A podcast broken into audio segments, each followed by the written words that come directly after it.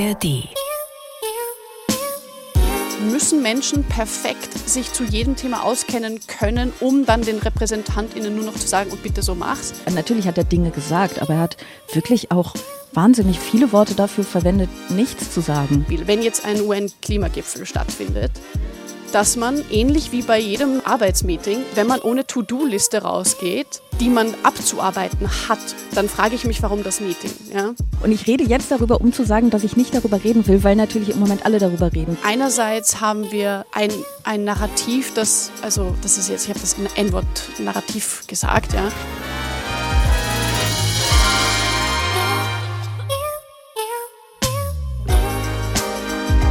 Extra 3.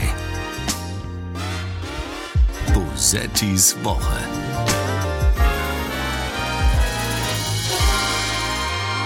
Das ist die Regierung der viertgrößten Volkswirtschaft der Welt. Es ist einfach, es ist einfach nur noch peinlich, was wir von Ihnen hier sehen und hören. Ja, so klingt ein März in freier Wildbahn, wenn er mit sachlicher und konstruktiver Oppositionsarbeit beschäftigt ist. Bosettis Woche ist das hier, der Extra 3 Podcast. Mein Name ist Sarah Bosetti und ich habe mir heute eine Frau eingeladen, ähm, die in der Öffentlichkeit steht, weil sie reich ist. Das äh, trifft auf erschreckend viele Leute zu, aber bei ihr ist es ein bisschen anders. Das kann sie wahrscheinlich selbst am besten erzählen. Marlene Engelhorn ist heute da. Hi. Hallo.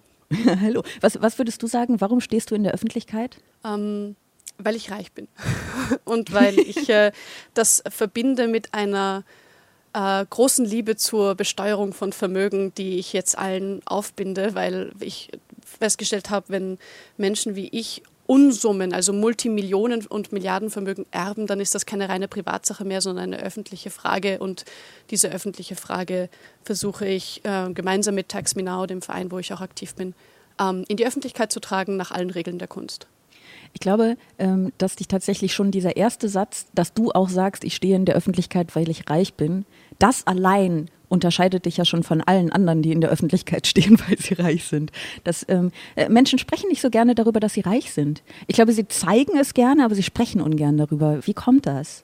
Ich glaube, das ist eine, es gibt wahrscheinlich u viele Gründe, unterschiedliche Gründe für jede unterschiedliche Person, aber in der Regel gilt, dass Macht immer dann wenn sie transparent und sichtbar gemacht wird, am angreifbarsten ist. Und wenn man zugibt, dass der eigene Reichtum, das eigene Vermögen dafür sorgt, dass man in einer speziellen und öffentlich wichtigen Position ist, dann ist das quasi eine Legitimität für die Kritik daran, oder? Und wenn man nicht kritisiert werden möchte dafür, dass man reich ist, im Englischen würde man Rich Fragility sagen, also eine Art Übersensibilität, wenn man reich ist und jemand sagt, du bist aber reich und sagt, das will ich aber nicht hören. Ja, ähm, ich glaube, das ist so einer der Kernpunkte. Es gibt sicher auch andere Gründe, da kann ich gar nicht so viel spekulieren, wie ich wollte, aber ich schätze, die Machtkritik, die damit einhergeht, ist das, was vermieden werden will. Ja, das kann ich mir auch gut vorstellen. Vielleicht ist es aber auch so ein bisschen ein Gefühl, so, so ein Grundgefühl, dass es vielleicht auch nicht wirklich gerecht ist, so reich zu sein. Also unabhängig von der Machtfrage. Ne, wenn du den Menschen eingestehst, dass du so reich bist, dann kannst du ja nicht nur gefragt werden, ist die Macht berechtigt, die du damit kriegst, sondern auch, steht dir dieser Reichtum an sich überhaupt zu? Das werden ja. Leute ja ungern gefragt. Ja, das stimmt. Aber es ist stimmt. Hm? Ja, äh, genau, bin einverstanden. Äh, wir wollen, äh, ich will sehr gerne über Macht sprechen heute. Ähm, wir haben tatsächlich wieder viel vor, wie eigentlich immer. Ich möchte aber vorab eines sagen, weil sich tatsächlich vielleicht ein paar Leute darüber wundern äh, werden. Ich möchte heute nicht über diesen Mann sprechen. Ich sage nicht, dass ich irgendwie, und das wird mir nachgesagt, gelogen hätte. Das habe ich nicht. Ich habe nur im Vergleich zu vielen anderen Jüdinnen und Juden den Mund aufgemacht und habe etwas gesagt und mich gewehrt. Ich wusste, was das für Wellen schlägt. Äh, das war der jüdische Musiker Gil Ofarim äh, vor, ich weiß nicht, ungefähr drei Wochen bei Bild TV. Ähm, und jetzt hat er zugegeben, dass er sehr wohl gelogen hat und dass der äh, Hotelmitarbeiter, den er beschuldigt hat, ihn nie antisemitisch beleidigt hat. Und ich rede jetzt darüber, um zu sagen, dass ich nicht darüber reden will, weil natürlich im Moment alle darüber reden. Die sozialen Netzwerke explodieren. Ich glaube, Twitter explodiert gerade. Twitter gibt es nicht mehr, das heißt anders. Egal. Ähm, und ich möchte nicht darüber sprechen. Äh, einmal, weil wir tatsächlich in der Folge vor zwei Wochen schon über den Fall gesprochen haben und zum anderen, weil ich finde, dass mit dem Geständnis der Lüge die gesellschaftliche Relevanz des Falls weg ist. So, wenn es ein Fall von Antisemitismus gewesen wäre, dann hätte er uns alle unbedingt zu interessieren, weil Antisemitismus nach wie vor ein viel zu verbreitetes Problem in unserer Gesellschaft ist. Aber soweit ich weiß, sind Juden, die Hotelmitarbeiter verleumden, kein verbreitetes Problem in unserer Gesellschaft, sondern das ist jetzt schon ein bisschen ein vergiftetes Wort, aber ich benutze es mal, weil es hier wirklich angebracht ist. Es ist ein Einzelfall. Und deswegen finde ich es gut und richtig, dass der Fall juristisch geklärt wird, dass das Opfer Gerechtigkeit erfährt. Aber ich finde jetzt, naja, die Öffentlichkeit hat da eigentlich nichts mehr zu tun. Die Öffentlichkeit hat ihren Job gemacht, nicht besonders gut übrigens. Und ähm, bis auf was für eine Scheißaktion und was für einen Schaden für die jüdische Community habe ich auch nicht mehr viel darüber zu sagen. So, äh, deswegen würde ich über dieses Thema heute nicht sprechen. Marlene, widersprich mir gerne. Wir können das auch nochmal ausdiskutieren. Ich habe in dieser Debatte nichts zu suchen. nichts zu suchen ähm, oder nur öffentlich nichts zu sagen? Ja, auch das nicht. Das würde meine Rolle in einer Art und Weise sprengen. Das wäre respektlos von mir. Hm. Äh, also okay, dann sind wir uns einig. Ich finde tatsächlich, dass es ein Thema ist, das in dem Moment, in dem sich strukturelle Probleme offenbaren, äh, diskutiert werden muss. Ich würde mir immer wünschen in solchen Fällen, dass sie auch auf der Ebene diskutiert werden würden und eben nicht nur auf diesen einen Fall bezogen. Ne? Nicht nur die Frage, hat er jetzt gelogen, ist es jetzt wahr oder nicht, weil ich das am Ende für die Öffentlichkeit irrelevant finde. Aber sie, er musste diskutiert werden. Ich finde nur jetzt, jetzt sind wir durch damit. Jetzt ist es ja. nur noch irgendwie geifern nach Neuigkeiten so. Da, das muss nicht sein. Nein, wir machen jetzt was viel Schöneres. Wir machen jetzt das hier. Sag doch mal was Nettes über. Sorgfalt geht dabei vor Schnelligkeit. You'll never walk alone. Am Ende geht es dabei auch um den Zusammenhalt in unserem Land, wenn wir niemanden zurücklassen, den Herausforderungen Seite an Seite stellen, Reformstau auflösen. Wir müssen jetzt Tempo machen. Wir sind mitten im Aufbruch in eine neue Ära glaube, das ist vielleicht meine Lieblingsrubrik. Äh, Olaf Scholz hat bei der Regierungserklärung, äh, ich glaube, wirklich einmal das politische Floskel-Bingo durchgespielt. Ähm, und alle hacken jetzt auf seiner Rede rum. Deshalb sag doch mal was Nettes über die Redekunst von Olaf Scholz. Hm. Das fällt mir jetzt deutlich schwerer, als ich erwartet hatte, aber wahrscheinlich auch, weil ich mich so gar nicht mit der Redekunst von Olaf Scholz beschäftigen konnte, weil er, wie formuliere ich das jetzt nicht, auslässt, diese Redekunst sehr oft zur Geltung zu bringen. Klammer auf, ja, die Engelhorn hat gerade gesagt, was sie in der Zeitung liest, nämlich, dass der Olaf Scholz viel schweigt, Klammer zu. Aber es ist doch, ähm, das ist doch ein Lob. Es ist doch, das spricht doch für Bescheidenheit. Schweigen ist Gold, oder? Ja, ich weiß, ich bin unsicher, ob das für einen Bundeskanzler wirklich stimmt. Ne? Aber grundsätzlich ist Bescheidenheit doch was ganz Tolles. Wahrscheinlich ist Olaf Scholz wirklich der grandioseste Redner der Welt. Aber er denkt, ich will das jetzt nicht so raushängen lassen, sonst fühlen mhm. sich die anderen schlecht.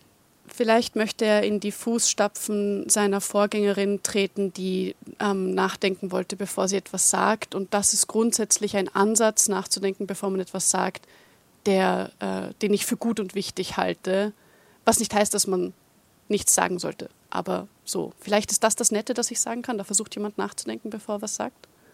Hm, ich weiß noch nicht, ob es stimmt. Weil ja, ich, ich versuche halt echt was Nettes zu finden. ich weiß, das ist gemein. Ne? Ähm, ich finde Olaf Scholz, ähm, also ich finde die Nüchternheit von Olaf Scholz Art zu reden ja gar nicht schlecht. Ne? Also für mich muss es nicht blumig sein und für mich muss es nicht theatralisch sein und groß sein und wahnsinnig nachdrücklich sein. Äh, was ich bei ihm nur wie bei so vielen tatsächlich vermisse, ist dieses, zumindest die gefühlte Ehrlichkeit, die in den Worten steckt. Weil das, was er bei dieser Regierungserklärung, natürlich hat er Dinge gesagt, aber er hat wirklich auch wahnsinnig viele Worte dafür verwendet, nichts zu sagen. Ja. Und das ist erstaunlich. Ähm, tatsächlich hat die eindrücklichere Rede, ich, das ist jetzt keine Bewertung des Inhalts, im Gegenteil, aber die eindrücklichere Rede hat ja äh, Friedrich Merz gehalten. Und dass ich Friedrich Merz Redekunst da mal loben würde, hätte ich auch nicht so direkt erwartet. Der äh, Olaf Scholz einen Klempner der Macht genannt hat, was, glaube ich, eine Beleidigung sein sollte, aus welchem Grund auch immer. Äh, ich bin nicht so, so richtig überzeugt, ich habe es am Anfang schon gesagt, von äh, der Art der Oppositionsarbeit, die Friedrich Merz leistet, Geht es dir da anders? Ich muss dazu in aller Ehrlichkeit äh, sagen, ich verfolge nicht jede einzelne Wortmeldung sämtlicher bundesdeutscher PolitikerInnen. Mir fällt das ja schon in Österreich schwer, wo ich zu Hause bin und wähle. Insofern ähm, mhm. bin ich wirklich in Wahrheit überhaupt nicht qualifiziert, irgendwas anderes zu sagen, als wie mir der Schnabel gewachsen ist. Ähm, aber was ich mitbekomme über die Medien, die ich konsumiere, also über die Zeitungen, die ich lese und über die Clips, die ich mir dann nachträglich anschaue aus den deutschen Medien, da zeigt man mir ja nicht unbedingt die ähm, langweiligen, gediegenen, braven äh, Sprechmomente, sondern da bekomme ich immer nur so die anderen Snippets serviert und das beeindruckt mich in der Regel nicht, was jetzt Respekt angeht oder was inhaltliche, strukturelle Kraft angeht. Aber das ist wirklich nur ein minimaler Ausschnitt dessen, was ich so mitbekomme und überhaupt nicht relevant in Wahrheit, was ich darüber denke, zumal ich in Deutschland nicht wähle. Ist, äh, verfolgst du das denn in Österreich genauer? Also die Debatte an sich, ich finde das ja auch mühselig manchmal, ich finde es aber immer so wichtig. Ja, in Österreich verfolge ich es genauer. In Österreich habe ich auch äh, ein ganz anderes ähm, Interesse grundsätzlich. Also mich interessiert die bundesdeutsche Politik schon, aber ähm, eben mit besonderem Fokus auf diese Steuerfrage und die Steuerdebatte, wo ich mich auch mhm. einsetze und einbringe. Und generell, weil es ein wichtiges und, äh, und mächtiges Land ist, auch in der Europäischen Union und weltweit gesehen und so weiter. Also das ist, das finde ich wichtig und relevant. Aber in Österreich verfolge ich es deshalb genauer, weil es halt, ähm, weil es mir näher geht, weil es mich auch anders betrifft, de facto als Staatsbürgerin in Österreich, oder?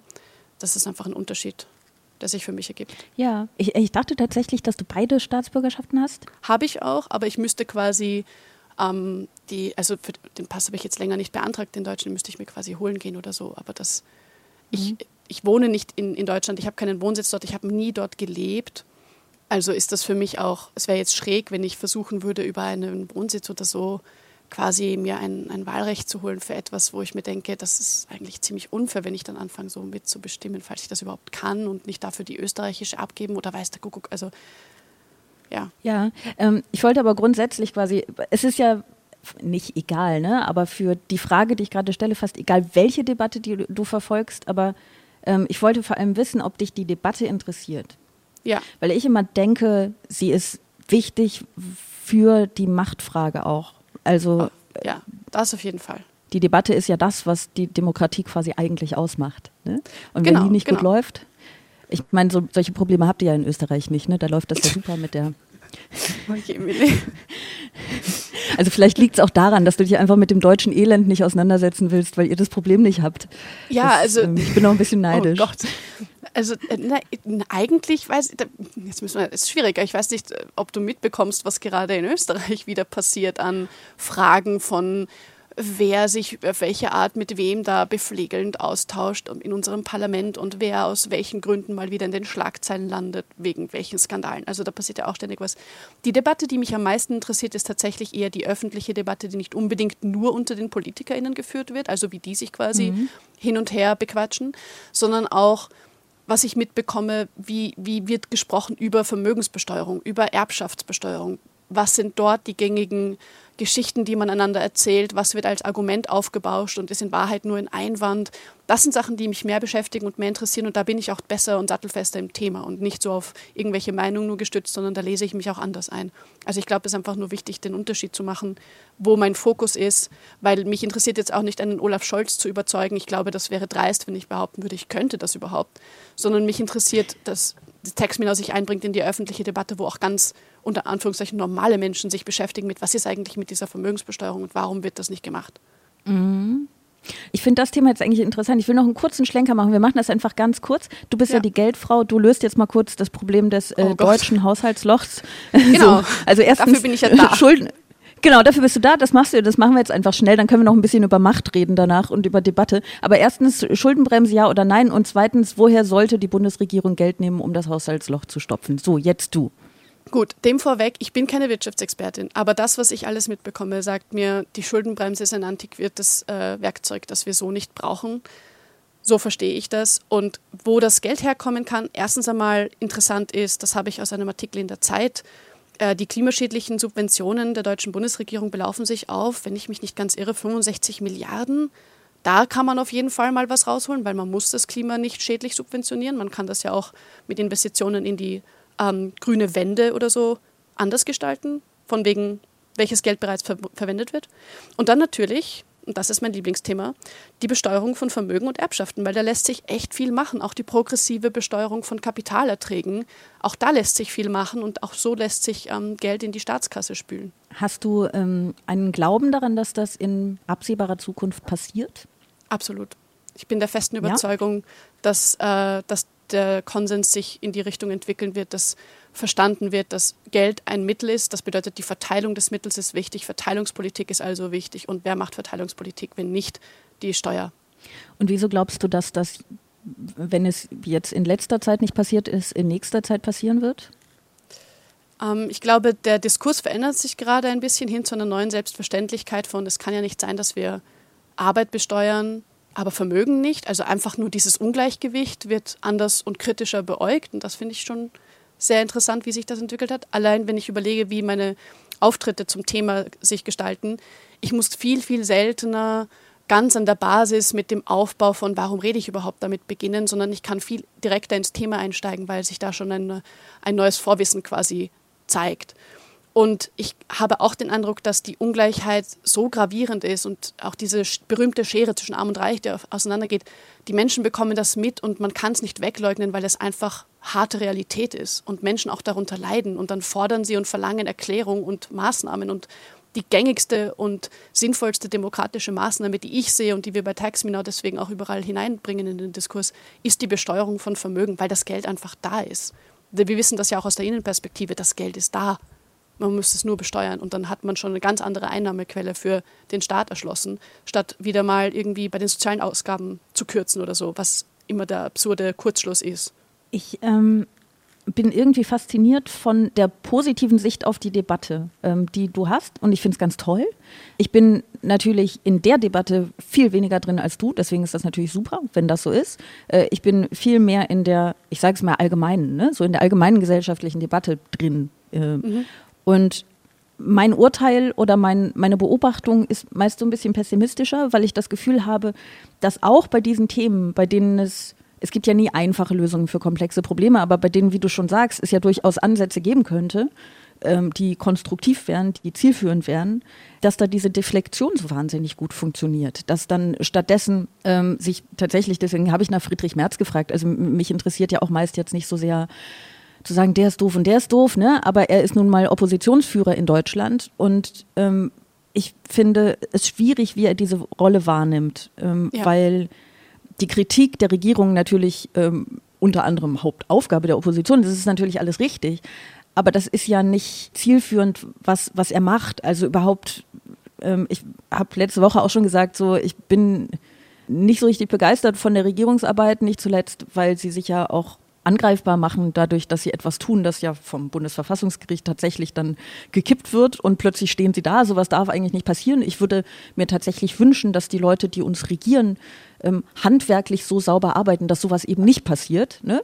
Ähm, das heißt, ich will da gar nicht die Regierung in Schutz nehmen, nur ähm, die Union und konkret Friedrich Merz stehen da jetzt halt mit so einer Lust an diesem Schauspiel, dass sie jetzt die Bundesregierung schlecht machen können. Er stellt sich hin und sagt, es ist peinlich was überhaupt keine Rolle spielt. Es ist völlig egal, ob das peinlich ist.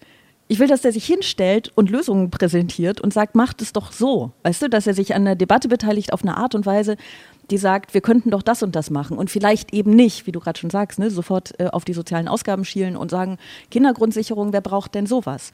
Ne? Also ähm, ja, ich finde auch, also das merke ich ja in Österreich auch und generell, ich glaube, das ist ein, ein, ein fairer Kritikpunkt an äh, an jeder Opposition, wenn die nicht versteht, dass sie nach wie vor, wenn wir, wenn, wenn gewählt wird, zum Beispiel im Bundestag oder im Nationalrat, wählen wir das Parlament. Das heißt, wir wählen ganz viele Menschen, dass die gemeinsam dafür sorgen, dass es allen besser geht. Jetzt bekommen natürlich nicht alle den Regierungsauftrag, aber ich finde, es ist schon auch der Auftrag einer Opposition, abgesehen von der Kontrolle der Regierung, um zu sehen, dass die nicht da irgendwie Mist bauen, äh, auch sich dafür einzubringen, dass trotzdem nicht die Gesamtbevölkerung, die Gesellschaft darunter leidet, dass da ein Zwist herrscht darüber, wer die letzte Entscheidungs- und Deutungshoheit hat.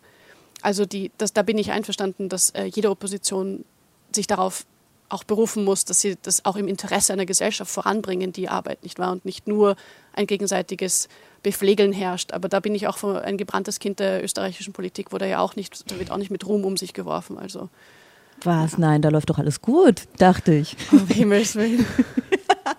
ja, aber das ist halt das Ding, ne? Also die, die, diese Verantwortung in der Opposition wahrzunehmen, sich der eigenen Macht auch weiterhin bewusst zu sein. Ne? Also es ist ja nicht so, als seien Leute in der Opposition komplett machtlos, nicht zuletzt, weil sie ja im Parlament gehört werden. Also das finde ich immer finde ich immer erschreckend, wie dieses Machtinstrument ähm, einer, einer Stimme, die gehört wird, unterschätzt wird. Da, da, das ist das eine. Und überhaupt, wenn du dich in den Diskurs einbringst, bring dich doch mit Lösungen ein und nicht ja. mit, ähm, oh, sind die alle peinlich so. Und ich meine, das ist übrigens auch grundsätzlich ein, ein Kritikpunkt, den man an der Satire sehr gerne anbringen kann, ne? weil das ist, was Satire häufig macht, schimpfen, schimpfen darüber, was falsch läuft, ohne selbst Lösungen einzubringen. Ähm, aber okay, das ist die Satire. Aber ich finde, Leute, die in der Politik sind, die sollten vielleicht irgendwie so ein bisschen darüber nachdenken, wie man es lösen kann. Stattdessen wird aber jetzt über die Peinlichkeit der Regierung geschimpft und das ist ja auch letztlich, das ist ja nicht, was Friedrich Merz empfindet.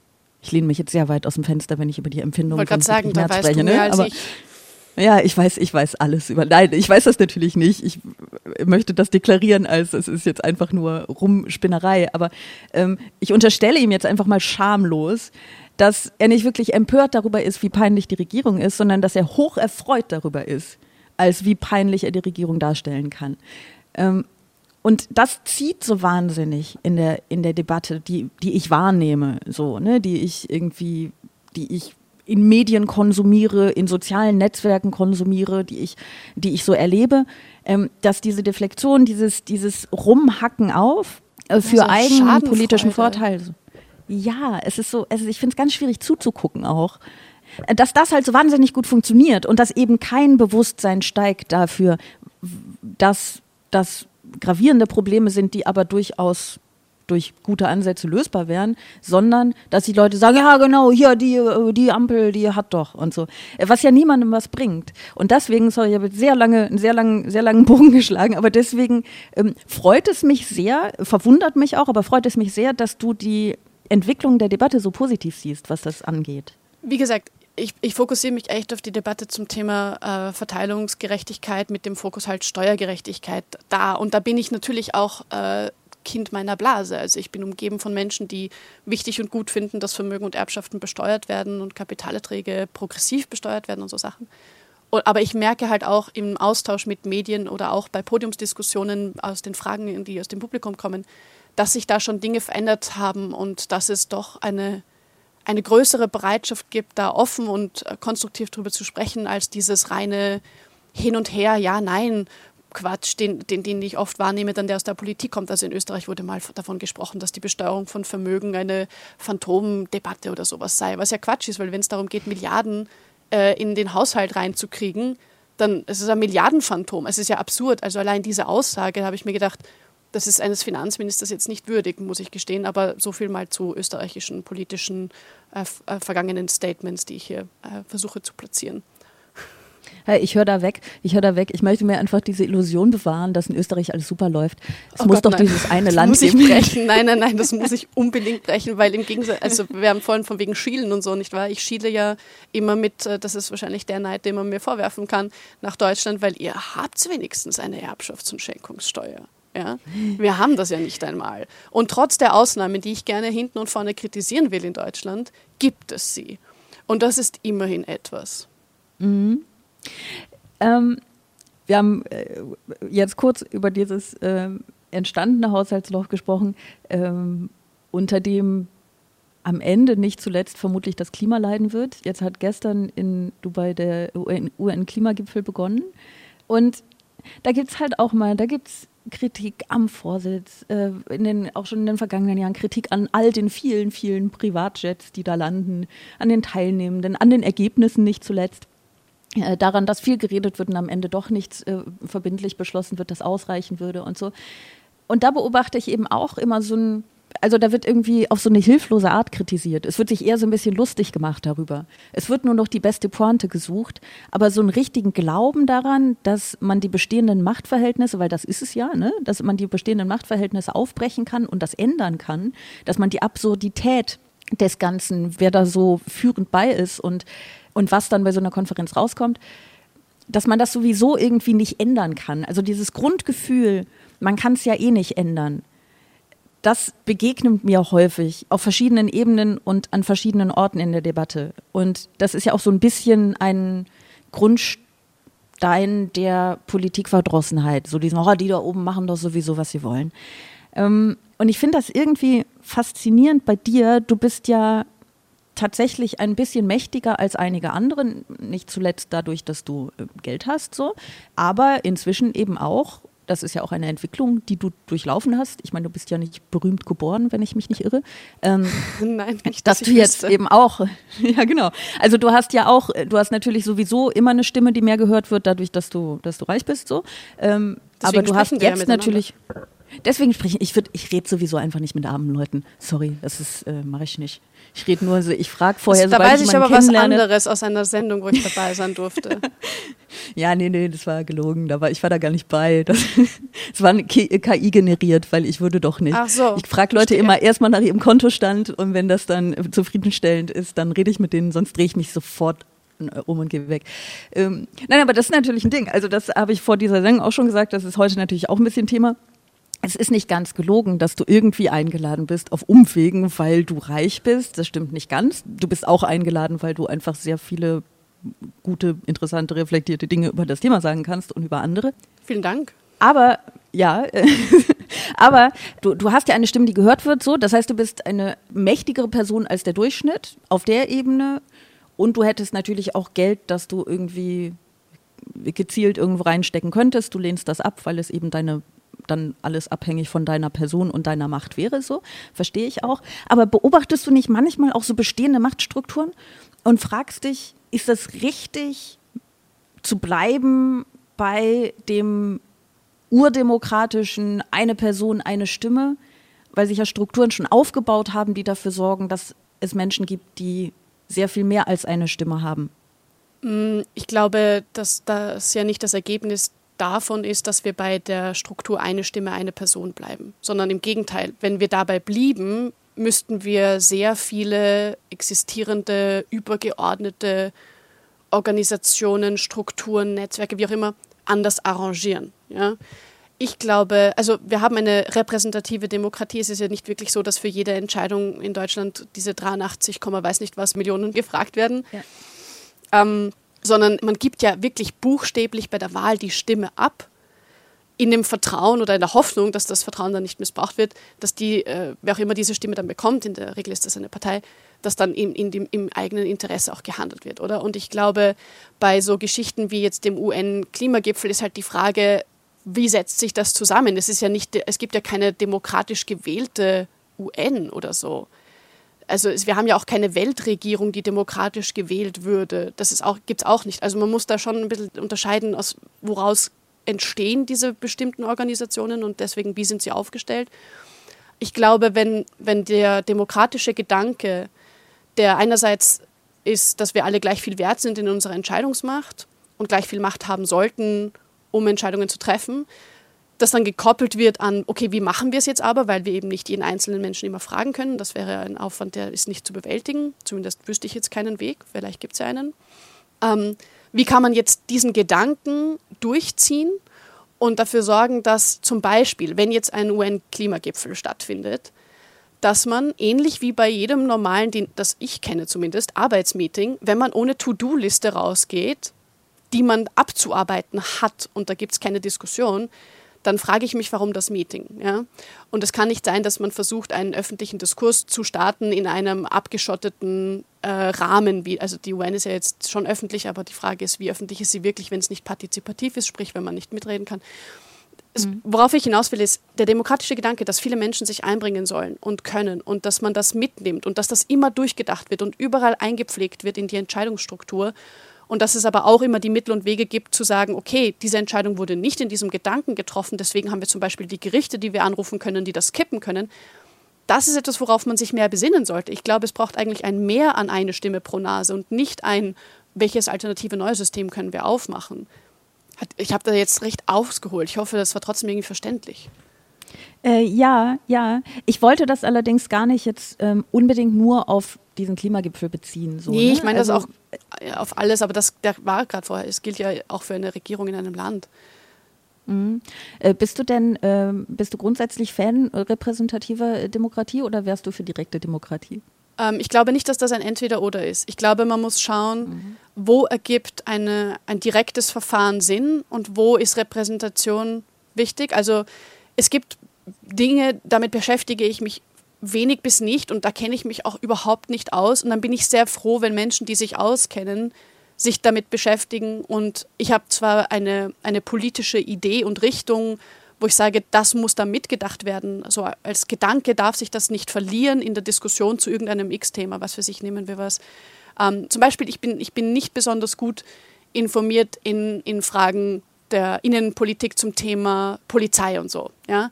Ich kann das nachlesen, mhm. ich kann mich dazu informieren, aber ich habe keine Ahnung, wie es sinnvoll ausgearbeitet wird, dass es Polizei gibt, dass das einerseits präventiv funktioniert, andererseits aber auch Strafverfolgung funktioniert, solche Sachen. Ja?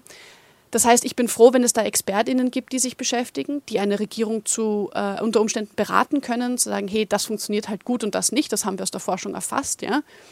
Und da möchte ich aber, dass immer mitgedacht wird, der Gedanke von, es geht nicht darum, nur mega repressiv zu sein zum Beispiel. Also Hausnummer, ja, ich spekuliere hier wild vor mich her, das ist eigentlich überhaupt nicht mein Kerngebiet. Lehne mich oft aus dem Fenster, kriege ich nachher sicher Ärger von den Kollegen. Aber das ist so ein Gedanke, den ich vielleicht mitgedacht haben möchte. Oder eine andere Person will vielleicht, dass der Gedanke ist, es muss unbedingt harte Strafen müssen durchgesetzt werden. Und dann wird man entsprechend wählen, damit sich das niederschlägt in der Repräsentation, aber damit sich das vor allem auch als Diskurs niederschlägt. Also meine Position und eine andere Position sollen in das Parlament, in die Debatte zur Polizei einfließen, damit es dort gelöst wird, weil ich ja sonst noch ein andere, was anderes zu tun habe in meinem Leben. Das heißt, die Repräsentation, das ist eigentlich ja dafür da, um uns auch davon zu entlasten, dass wir es entscheiden müssen und gleichzeitig aber mitzunehmen, welche Gedanken einfließen müssen. Das ist die Idee. Und das ist eigentlich eine interessante und sinnvolle Idee, würde ich sagen, vor allem wenn man bedenkt, welche Größe von Parlament, welche Größe von Bevölkerung abdecken muss. Und dann kommt das nächste hinein, auf welcher Ebene? Oder bin ich jetzt bin ich auf Bundesebene oder bin ich auf Länderebene oder bin ich auf kommunaler Ebene? Das heißt, je nachdem, welche Entscheidungen getroffen werden, wird eine größere Distanz eingezogen. Ich kann viel leichter meinen Gemeindevorstand, wie auch immer, Bürgermeister oder so ärgern gehen und sagen, hey, ich möchte da äh, sagen, das passt mir so nicht und ich gehe dann in die Stadtregierung hinein es geht leichter, als ich sage, ich hätte gerne ein Meeting mit dem Bundeskanzler. Das geht irgendwie nicht, oder? Und ich glaube, dass, dass da unterschiedliche Mechanismen greifen, um dafür zu sorgen, dass ein geordneter Prozess stattfinden kann, dass man das kritisieren kann, dass das nicht perfekt funktioniert, dass damit auch sehr viel Unfug getrieben wird, Klammer auf, gebranntes Kind aus Österreich, Rufzeichen, Klammer zu, ja. Ähm, ist mir alles bewusst. Aber ich glaube, dass, da, dass das nicht, das wurde nicht eingezogen oder hergestellt oder überlegt, ohne sich zu denken, wie kann man am besten diese Masse an Leuten unter einen Hut bringen politisch. Und also wie gesagt, repräsentative Demokratie, dass ich es rausbringe, ist bestimmt nicht perfekt, um Gottes Willen, nein. Aber es ist schon vergleichsweise ein gutes Mittel. Und die direkte Demokratie, da ist einfach das, die Gefahr, dass die bestfinanzierte Kampagne in einem oberflächlichen Diskurs zieht. Und das Ergebnis das, äh, der jüngsten Zeit, das mir spontan einfällt, heißt Brexit. Und dann denke ich mir, braucht es das? Ja, genau. Also es, ich glaube, es ist einfach komplexer, als man es gern hätte oft. So. Ja, ich, ähm, ich stimme dir ja komplett zu. Ich bin auch, ich habe die Frage jetzt mal so ketzerisch gestellt. Ne? Ich bin ja äh, grundsätzlich tatsächlich auch Fan der repräsentativen Demo äh, Demokratie. Äh, ich kann es zwar nicht aussprechen, ich sage es nochmal, der repräsentativen Demokratie. Ähm, aus genau den Gründen, die Leute haben anderes zu tun. Äh, die Leute, genauso wie ich, sind nicht alle Profis in allen Themen, ist total richtig. Und in der direkten Demokratie ist es halt wirklich, äh, Massen sind manipulierbar, leider. Das merken wir ja auch. Ich denke nur manchmal so ein bisschen, ähm, dass die Politikverdrossenheit, von der ich vorhin schon sprach, ich meine, du kannst mir auch widersprechen, wenn du sagst, du, du, du nimmst die nicht wahr, aber ich habe das Gefühl, die ist, die ist da. Und ich glaube, die kommt zum einen äh, daher, dass die Leute tatsächlich denken, so, ah, ich habe ja eh nicht, was soll ich jetzt, vielleicht gehe ich wählen, vielleicht gehe ich nicht wählen, aber darüber hinaus mache ich ja keine Politik, die da oben machen das und die machen ja eh alles falsch und was sie wollen und überhaupt und sind alle korrupt oder was weiß ich, was Leute jetzt so ein bisschen plakativ, ne, was, was Leute so denken darüber. Das ist das eine und das andere ist aber zumindest gefühlt, dass die Leute dadurch, dass ihnen diese konkrete politische Arbeit abgenommen wird, was ich, ich möchte es mal sagen, grundsätzlich für richtig halte, aber dadurch, dass sie ihnen abgenommen wird, beschäftigen sie sich eigentlich zu wenig mit Politik. Also sie beschäftigen sich vielleicht noch damit, äh, der hat jetzt das gesagt und die hat das gesagt und irgendwelche Überschriften. Und das ist jetzt auch wieder, das ist natürlich sehr unterschiedlich zwischen den Leuten. Ne? Aber so, ich glaube, die, die, die Mehrheit der Menschen, ich lehne mich schon wieder sehr weit aus dem Fenster. Die große, oh die Mehrheit der Deutschen, es ist so lustig, die Mehrheit der Deutschen ist sowas, was auch gerne mal so in den sozialen Netzwerken trendet, weil wieder die Mehrheit, irgendjemand hat wieder rausgefunden, was die Mehrheit der Deutschen denkt. Aber ähm, zu viele Menschen, sage ich jetzt einfach, zu viele Menschen beschäftigen sich nicht eingehend genug mit Politik. Das ist so mein Eindruck. Obwohl es ja mhm. eigentlich die Organisation unseres Zusammenlebens ist, die uns alle was angeht. Und dann sind sie nach meinem Empfinden noch empfänglicher für die bestfinanzierte Kampagne. Weißt du, noch empfänglicher für Überschriften, noch empfänglicher für, für Populismus, als wenn sie sich tatsächlich zumindest in gewissem Maß mit Vorgängen beschäftigen müssten und eben auch dürften, das heißt, sich halt auch wirklich einbringen könnten. Deswegen würde ich gerne ähm, nochmal fragen, wie stehst du denn grundsätzlich zu so Ideen wie Bürgerräten und so? Ja, also grundsätzlich finde ich Bürgerinnenräte fantastisch, weil ich halte das für wirklich super Werkzeug, um repräsentativ eine Bevölkerung abgebildet quasi zusammenzusetzen. Also zum Beispiel 100 Leute, die, sind, die stehen dann repräsentativ für die Bevölkerung haben ein Thema, haben einen Auftrag, das ist auch eine klare Aufgabe, bekommen Expertise zur Seite gestellt und müssen sich damit beschäftigen und dann Empfehlungen, äh, Vorschläge und was für sich machen und dann im Idealfall wird das auch von einer Regierung ernst genommen und umgesetzt. Das ist das, wo es dann erst wieder hapert, ja. Aber ich glaube ganz grundsätzlich, die Leute beschäftigen sich nicht wenig mit Politik, weil die Auswirkungen der politischen Entscheidungen, die treffen alle Menschen in ihrem direkten Leben. Und alle wissen Bescheid. Vielleicht machen sie den Zusammenhang nicht, keine Ahnung. Und vielleicht schon, aber es wird ja auch nicht unbedingt immer äh, erfragt, weil was mich da ein bisschen irritiert ist, ist es eine Frage von Bring- oder von Hohlschuld? Soll heißen, müssen Menschen perfekt sich zu jedem Thema auskennen können, um dann den RepräsentantInnen nur noch zu sagen, und bitte so mach's? Oder ist es eine Aufgabe auch der demokratischen Apparate aller Art, inklusive Medien als vierte Macht im Staat, dafür zu sorgen, dass mit mit einem normalen, ich meine, man muss mal überlegen, oder 40 Stunden arbeiten, dann kommen Überstunden dazu, dann hat man die Familie zu schupfen, dann geht die Waschmaschine kaputt, dann steht man im Stau und ist sowieso nur noch genervt. Solche Sachen, ja. Und dann sich auch noch eingehend beschäftigen mit den unterschiedlichen politischen Ressorts, ich glaube, das sprengt seinem die Birne und das muss okay sein, dass man das nicht kann oder nicht möchte. Das meine ich aber nicht. Okay, dann bin ich nicht ganz sicher, ob ich es verstehe, aber ich glaube, es ist momentan. Ja, ich glaube, ich habe ich will nicht sagen, dass die Leute sich nicht genug mit Politik beschäftigen. Ja. Ich will sagen, dass die Leute sich äh, nach meinem Empfinden und ich stimme dir übrigens zu, ich sehe die Schuld da gar nicht zu 100 Prozent bei den Leuten so. Ne? Also die, die äh, Kritik an den, an, an den Leuten in politischen Ämtern und an den Medien und so, die teile ich total. Aber ähm, mein Empfinden ist, dass sie sich nicht genug mit politischen Vorgängen, mit demokratischen Vorgängen beschäftigen. Mhm. Ähm, und ich bin ja eben auch gar nicht der Meinung, dass sie das zu 100 Prozent, oder wir, ne, wir sind es ja, dass wir das zu 100 Prozent ja. tun sollten. Ich frage mich nur, ob das Maß, so wie es jetzt ist, sinnvoll ist, weil es ja irgendwie dazu führt, dass es ähm, ah, dass ah, okay. die Organisation unseres Zusammenlebens so eine Nebensache ist, die aber eigentlich zumindest den Stellenwert einer kaputten Waschmaschine in jedem Leben auch haben sollte. Gut, aber jetzt, jetzt kann ich dir folgen und ich glaube, ähm, da merke ich halt, einerseits haben wir ein, ein Narrativ, das, also das ist jetzt, ich habe das N-Wort Narrativ gesagt, ja. ähm, es gibt so eine gesamtgesellschaftliche Erzählung dazu, dass wir quasi so hyperindividualisiert werden sollen. Wir sind alle unseres Glückes Schmieds, was ich für Unfug halte, weil es gibt eine Struktur, die dafür sorgt, dass das so nicht aufgeht.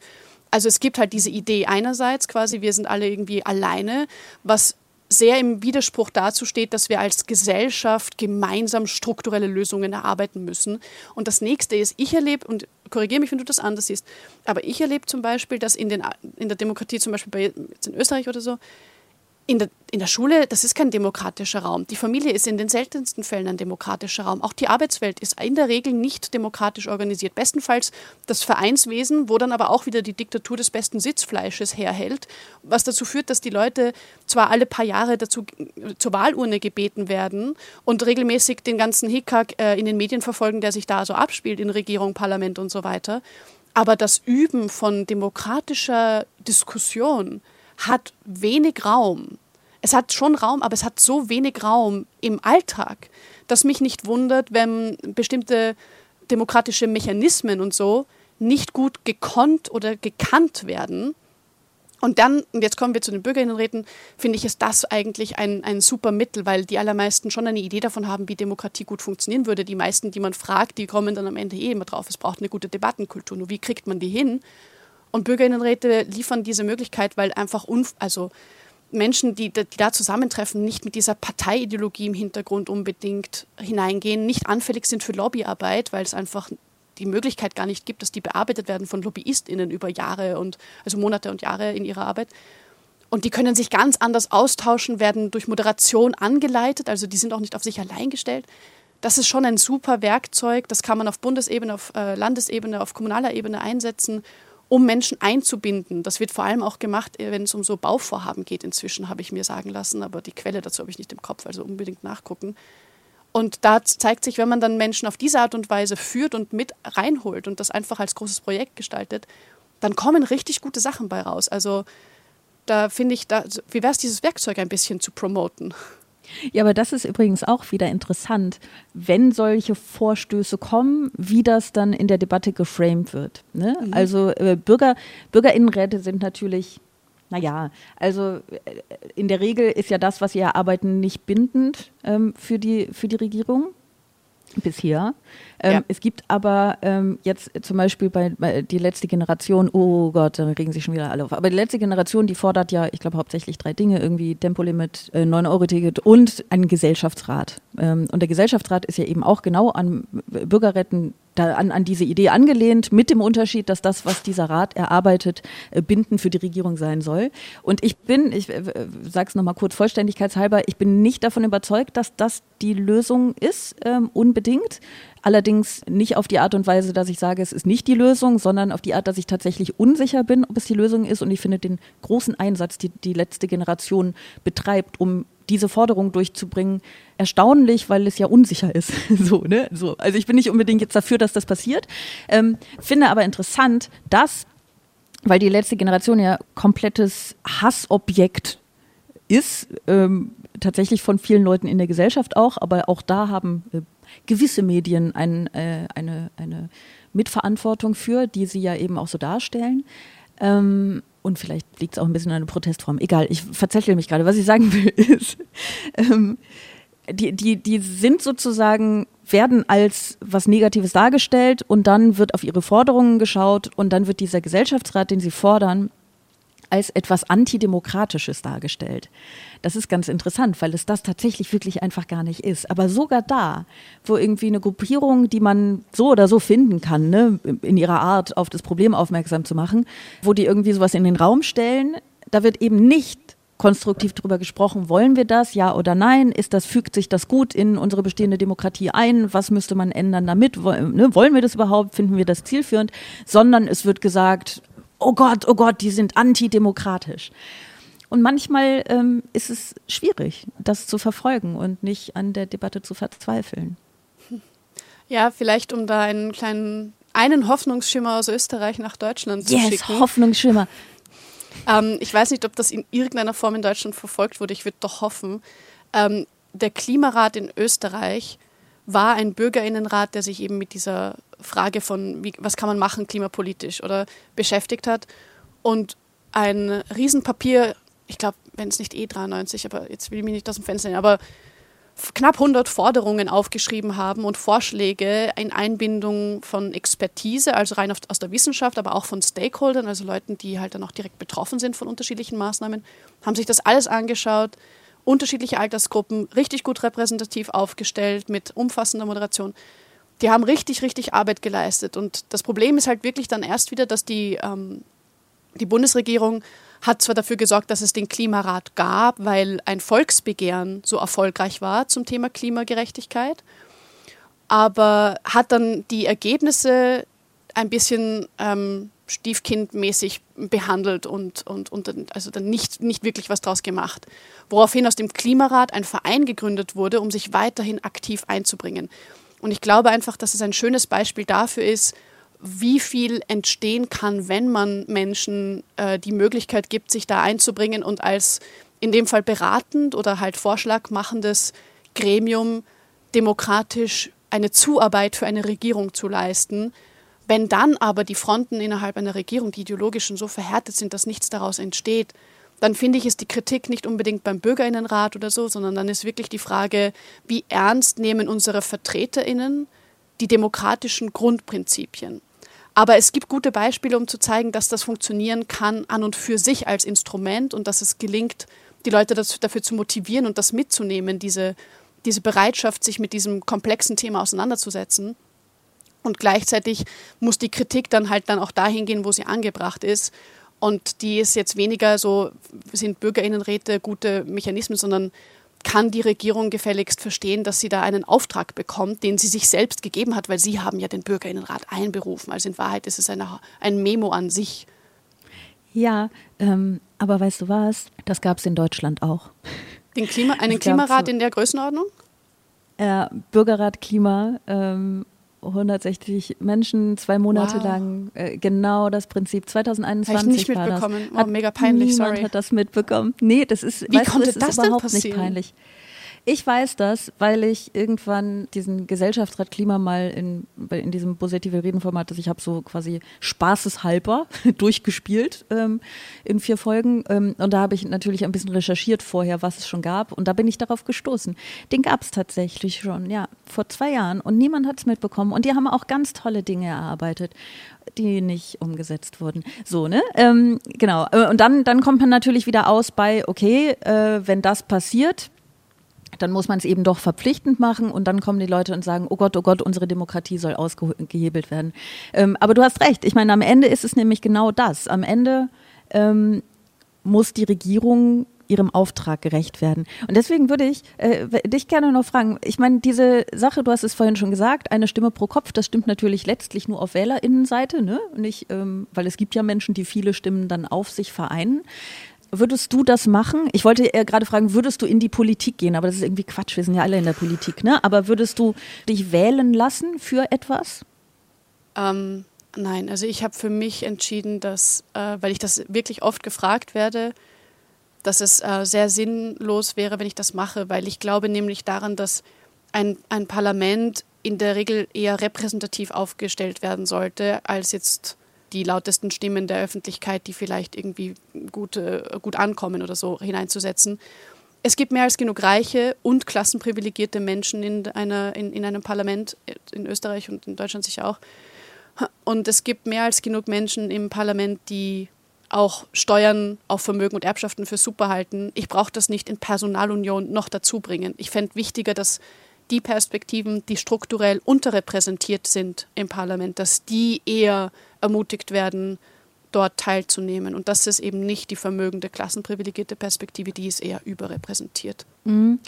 Also einmal, ich kann mir vorstellen, dass du das häufig gefragt wirst, ähm, weil Leute, glaube ich, in dem Moment, in dem sie eine Stimme wahrnehmen, äh, mit der sie sich identifizieren können, und die sie Die Leute können Vertrauen sich mit der Multimillionenerbin identifizieren, auch spannend. Nee, mit der nicht. Nein, das finden sie nicht. Aber äh, du, du weißt es, glaube ich, selber. Ich will dir jetzt auch nicht Honig um, ums Maul schmieren, so, ne? Aber es ist, ich glaube, sie können sich identifizieren mit äh, oder sie fühlen sich gesehen und gehört durch, ähm, durch das Reflektierte und tatsächlich auch das bereitwillige Macht abgeben, was ja sehr ungewöhnlich ist.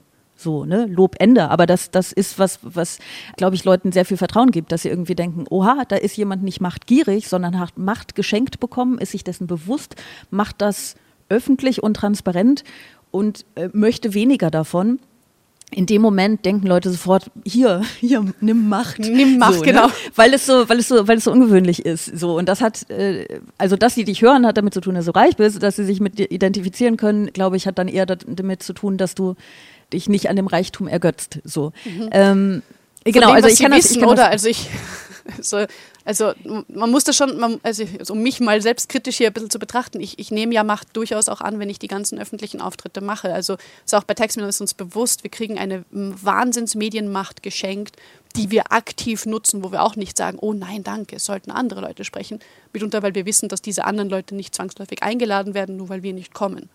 Äh, okay, aber das ist ja nicht, ähm, also wenn ich sage, du gibst bereitwillig Macht ab, dann sage ich ja nicht, dass du all deine Macht abgibst, aber du ja. willst blöd gesagt, du willst Geld abgeben und wenn du Geld abgibst, dann gibst du auch Macht ab. Ähm, ja, noch mehr, ich möchte sogar, dass Geld mir abgenommen wird. Ich will nicht einmal das genau, machen. Genau, du willst nicht ich mal, genau, selbst ja, ja, genau. Du möchtest gerne, dass dir Macht genommen wird, so. Zumindest ein bisschen. Aber ich glaube, Leute, Leute, spreche ich wieder. Also die Mehrheit der Deutschen. Oh je. Die, die, die, nein, ist Quatsch, ne? Aber ähm, ich kann, ich kann nachfühlen, dass Leute das irgendwie verlockend finden, jemanden zu wählen, der oder die in dem Fall ähm, gar nicht unbedingt die komplette Macht abgeben will, aber wo man so das Gefühl hat, ah, diese Person wird möglicherweise mit der Macht, die ich ihr verleihe, ähm, gut umgehen äh, reflektiert und verantwortungsbewusst umgehen. Ich glaube, da kommt es her. Mich fragen auch manchmal Leute, ob ich in die Politik gehen will, ne? Ah. weil ich viel über Politik rede wahrscheinlich einfach. Und dann sagen sie, hier, äh, mach, finde ich super, ne? So. Ähm, gibt auch Leute, die, die jetzt ganz äh, äh, leidend aufschreien, wenn ich das auch nur in den Raum werfe. Was lustig, äh, lustigerweise passiert, es gibt Leute, die diesen Podcast bis zu diesem Punkt gehört haben, ähm, obwohl sie mich hassen. Das finde ich immer sehr witzig, dass sie so viel Lebensenergie da reinstecken und Zeit. Aber das ist ein anderes Thema. Ähm, das heißt, ich kann das schon irgendwie äh, nachfühlen. Ähm, die Frage, wer repräsentiert die Gesellschaft, ist natürlich eine wichtige. Und ich verstehe, was du sagst. Ich stimme dem grundsätzlich auch zu. Die Frage ist natürlich, wie viele reflektierte und nicht machtbesessene Menschen äh, sind denn in der Regierung oder sind im Parlament, sagen wir mal. Auf der Ebene könnte man ja auch argumentieren, ne? dass man sagt, okay, ähm, ich weiß, dass ich was Gutes mit dieser Macht anstellen möchte. Ich weiß, äh, dass es dann wieder in deinem Ermessen liegt, aber davon können wir uns nicht ganz lösen. Mhm. Demokratie hin oder her. Na, ich, ich verstehe, worauf du hinaus willst, aber ich glaube, es wäre wichtiger, unsere demokratischen Strukturen und Institutionen, also das Parlament und alles, was da so dranhängt, Ministerien und so weiter, dass man die so aufstellt, dass es wurscht ist, dass es wirklich egal ist, ob eine Person machtversessen ist oder nicht. Sie kommt halt nicht weiter, weil Transparenzgebote zum Beispiel dafür sorgen, dass es nicht geht, ohne gleich in die harte, intrigante Korruption verfallen zu müssen oder so weiter. Dass quasi die, mhm. die legale und äh, irgendwie okay gehaltene Art und Weise, Macht zu missbrauchen, derart runter reduziert wird, dass es quasi wirklich eine Frage ist von entweder ich mache das jetzt sinnvoll und mir bewusst, dass ich zwar für einen Zeitraum Macht habe, aber dann habe ich sie gegebenenfalls nicht mehr, weil ich einfach nicht nochmal gewählt werde, soll so sein, kein Thema und macht sie halt verantwortungsbewusst oder aber ich muss eine kriminelle Schwelle überschreiten. Vielleicht ist das eher die Frage. Wie kann man die Strukturen dagegen immunisieren, dass machtgierige Menschen sie ausnutzen, nur weil die Struktur hergibt, dass das passiert? Und dann ist es nicht mehr so wichtig, ob die perfekte Person gewählt wird und die perfekte Politik machen kann. Und dann ist man ein bisschen davon dem Druck befreit, hier den Heilsbringer zu suchen, sondern man kann sich vielleicht eher darauf konzentrieren, zu schauen, wie, weil die Strukturen kann man auch langfristig und nachhaltig verändern. Wie, und wie kann man sie in einer Transparenz auch gestalten, die verhindert, dass, äh, dass da Machtmissbrauch äh, sich, sich die, die Bahn bricht, oder? Ich glaube, das wäre dann vielleicht die interessantere Frage. Ja, ja, ich stimme, grundsätzlich stimme ich dem zu. So, ne? Ähm, nur, das ist ja ein Spektrum. Also wir werden ja niemals an den Punkt kommen, an dem egal ist, wer den Job macht. Äh, leider. Also ich bin auch, ich stimme dem grundsätzlich zu. Mich nervt zum Beispiel auch total diese Verehrung von Robert Habeck. Ähm, von, von gewissen Leuten, von anderen Leuten gibt es natürlich ganz viel Hass, aber es gibt auch so Leute, die in ihm, nämlich den großen, großen Heilsbringer, weil er so gut redet und weil man es ihm glaubt und weil er doch versucht. Und das kann auch alles stimmen. So, ich will nur nicht dankbar sein müssen für einen bestimmten Politiker.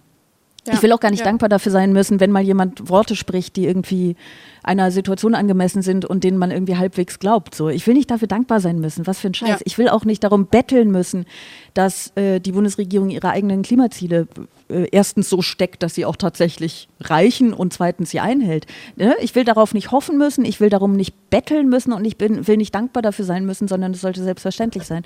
Und natürlich kann man im aktuellen System immer noch ganz viel dafür tun, dass man da näher drankommt. Nur ans Absolute wird man ja niemals kommen. Ne? Du, wirst, du kannst kein System, das aus Menschen besteht und für Menschen gemacht ist, äh, erschaffen, in dem der Mensch keine Rolle mehr spielt, der Einzelne. Eh, ohnehin. Und auch die Fehlbarkeit grundsätzlich. Ich will jetzt auch nicht darauf plädieren, dass das alles perfekte Menschen sein müssen oder das perfekte System. Aber ich glaube, zu wissen, an welchen Stellschrauben ich eher arbeite. Und zwar, wie kann ich die Strukturen so gestalten, dass sie da möglichst viel einfangen können, was sonst ein Machtmissbrauch wäre, um gleichzeitig, wenn ich dann hoffentlich die, die unter Anführungszeichen nicht Machtgierigen, oder? Ähm, weil Macht korrumpiert einen, wenn man sie bekommt, auf Dauer immer, glaube ich. Ich glaube, das ist ein Effekt, den man mhm. hat, wenn man die Deutungshoheit so geschenkt kriegt, oder?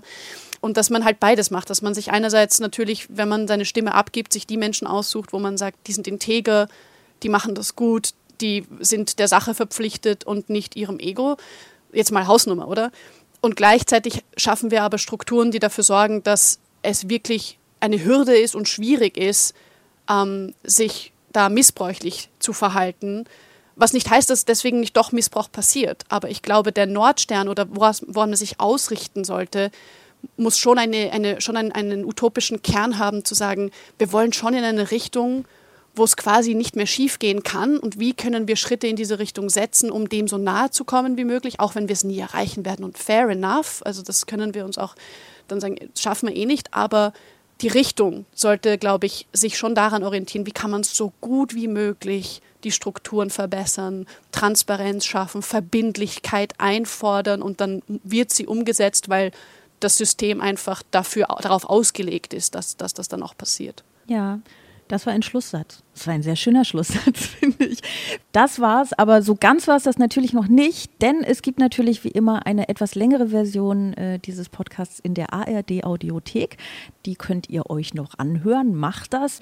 Und ihr dürft noch viel mehr tun. Ihr dürft auch andere Podcasts in der ARD Audiothek hören. Zum Beispiel könnt ihr den ganz neuen Podcast äh, Schumacher Geschichte einer Ikone hören, äh, in dem der Formel 1 Reporter Jens Gideon auf eine Reise durch das Leben von Michael Schumacher äh, sich begeben hat. Auch diesen Podcast gibt es in der ARD Audiothek. Den Link packen wir euch in die sogenannten Show Notes.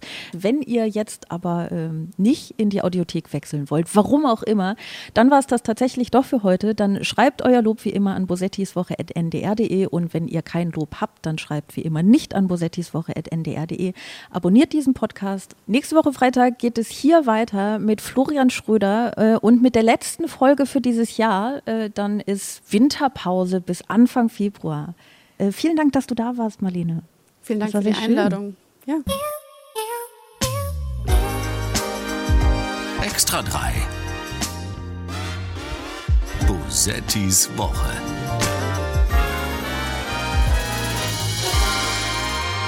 Ein Podcast vom NDR, immer freitags nachmittags.